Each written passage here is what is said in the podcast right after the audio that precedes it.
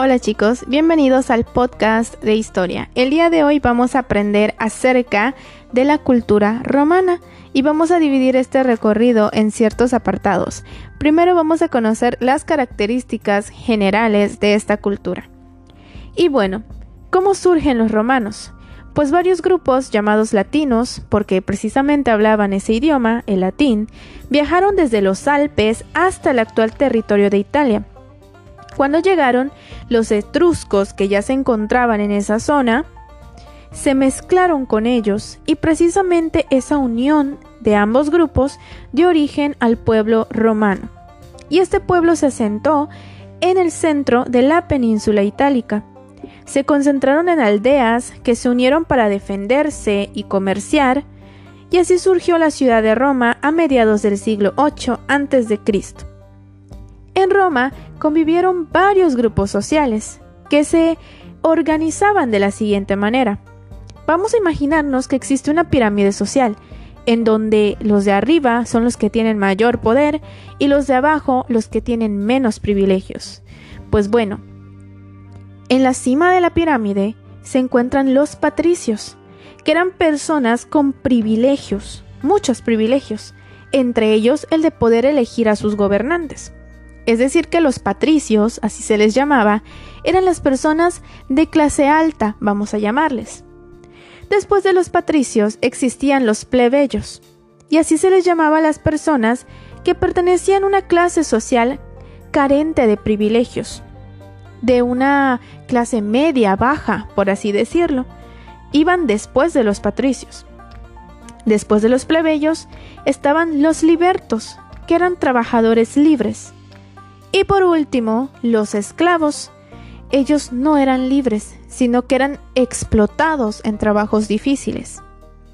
Y bueno, las principales actividades que realizaban eran la agricultura, la cría de ganado, la pesca, la navegación comercial y militar y oficios urbanos.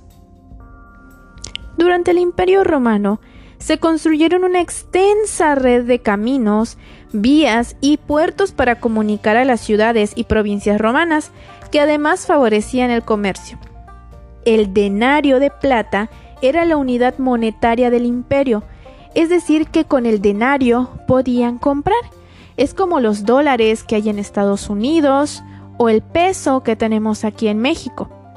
Para ellos, el denario era su moneda con la cual podían comprar bienes y servicios. Además, se empleó desde principios del siglo I hasta el final del imperio, por ahí del siglo III después de Cristo. Y bueno, el idioma oficial de los romanos fue el latín.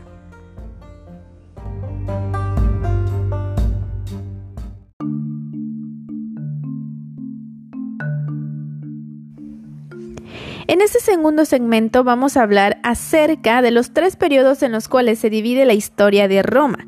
Y bien, lo primero que deben de saber es que estos periodos representan formas de gobierno por las cuales atravesó la sociedad romana a lo largo de su existencia. La primera etapa, el primer periodo o el primer tipo de gobierno que tuvieron los romanos fue la monarquía. Y en este tipo de gobierno había un rey, el cual tomaba todas las decisiones y cuyo cargo era hereditario y vitalicio. Quiere decir que heredaba el trono a su sucesor, que era pues su hijo. Y decimos que es vitalicio porque su cargo duraba hasta que moría y tendrían que nombrar a un nuevo rey que era perteneciente a la misma familia, es decir, a los hijos y durante este periodo Roma fue gobernada por siete reyes. El segundo periodo, que es otra forma de gobierno llamada república, muy similar a la forma de gobierno que nosotros tenemos en nuestro país, había en ese tipo de, de gobierno un senado, que era una asamblea, un conjunto de personas que tenían una función de aconsejar y designar a los jueces, además de legislar, es decir, crear las leyes, las normas y apoyar al juez que hubiesen elegido para regir lo que es Roma. Y bueno, este Senado estaba compuesto por 300 integrantes, muchísimos, los cuales elegían a dos cónsules o jueces, que eran los que dirigían el gobierno. Permanecían en el cargo por un año y tenían igual poder, aunque para tomar decisiones debían consultar al Senado.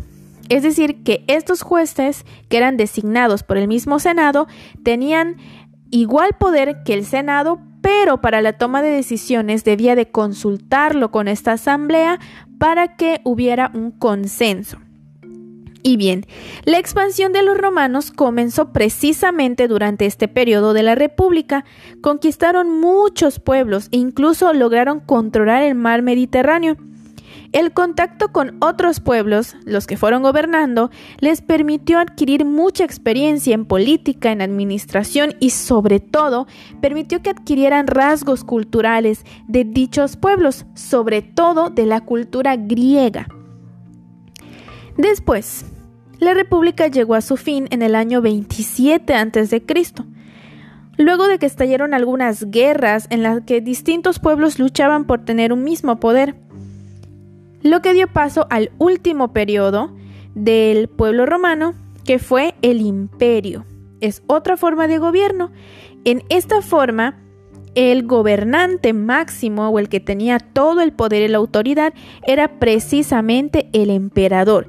Y un dato curioso es que el primer emperador fue el político y militar César Augusto, que era hijo adoptivo de Julio César, un personaje que fue asesinado en la época de la República por querer tratar de restablecer la monarquía durante este periodo de República. Esta persona trató de volver a la época de los reyes cuando ya se tenía instaurada una república. Sin embargo, años más tarde, su hijo adoptivo, César Augusto, sería el primer emperador de Roma.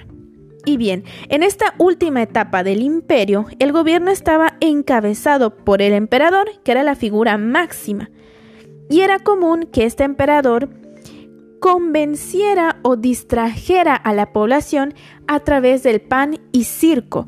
Este pan y circo era básicamente que el emperador daba entretenimiento y alimentación a las clases bajas y medias para que no se dieran cuenta de los problemas reales sociales, es decir, que para que ellos no hablaran sobre las injusticias, para que no se rebelaran, para que no le dieran problemas al gobierno, el emperador se encargaba de crear espectáculos en el Coliseo como las luchas de gladiadores y también les regalaba comida para que ellos no pues se quedaran callados y no dijeran nada.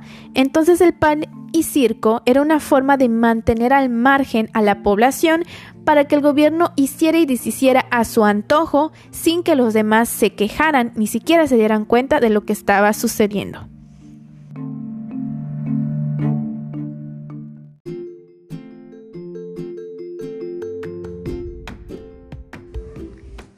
En este último segmento vamos a hablar acerca de la vida cotidiana en Roma. Y bien, en la antigua ciudad de Roma llegaron a haber más de un millón de habitantes, por lo que esta ciudad requería de servicios urbanos, de agua y de vivienda, entre muchos otros. El agua que llegaba a Roma se transportaba por acueductos desde los montes Apeninos y los ciudadanos ricos gastaban grandes sumas de dinero para conseguir altos cargos en el gobierno, aunque también ellos tenían el derecho de estudiar leyes o medicina. A su vez, las familias ricas, que eran los patricios, como les había comentado al inicio de este podcast, tenían esclavos que trabajaban en sus propiedades agrícolas o en sus casas.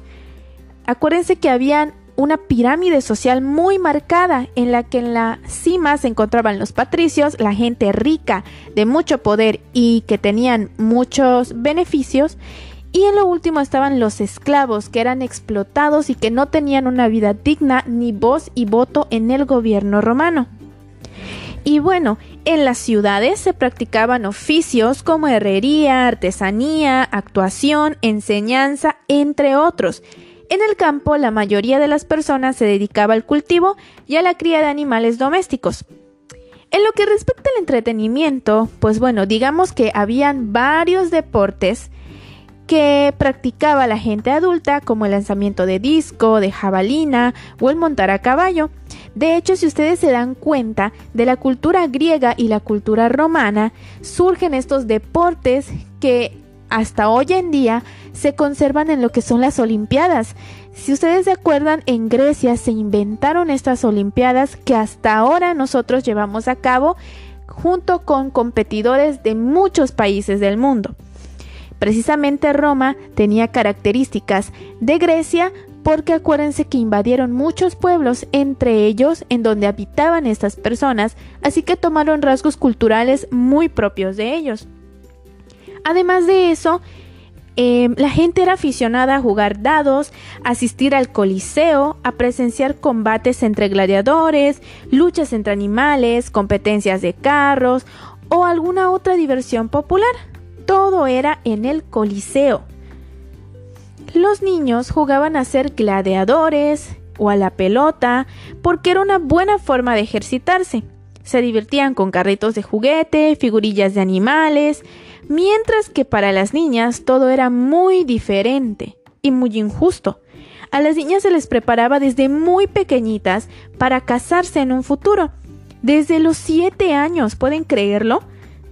Estas niñas se divertían con muñecas de marfil, y muchas de ellas se casaban cuando solamente tenían entre 10 y 12 años y por lo general a los 13 ya eran madres de familia, muy diferente a nuestra sociedad actual. Y bien, esto ha sido todo por este podcast de historia sobre la cultura romana. Espero que hayas aprendido muchísimo, que te haya gustado y nos vemos en el siguiente episodio.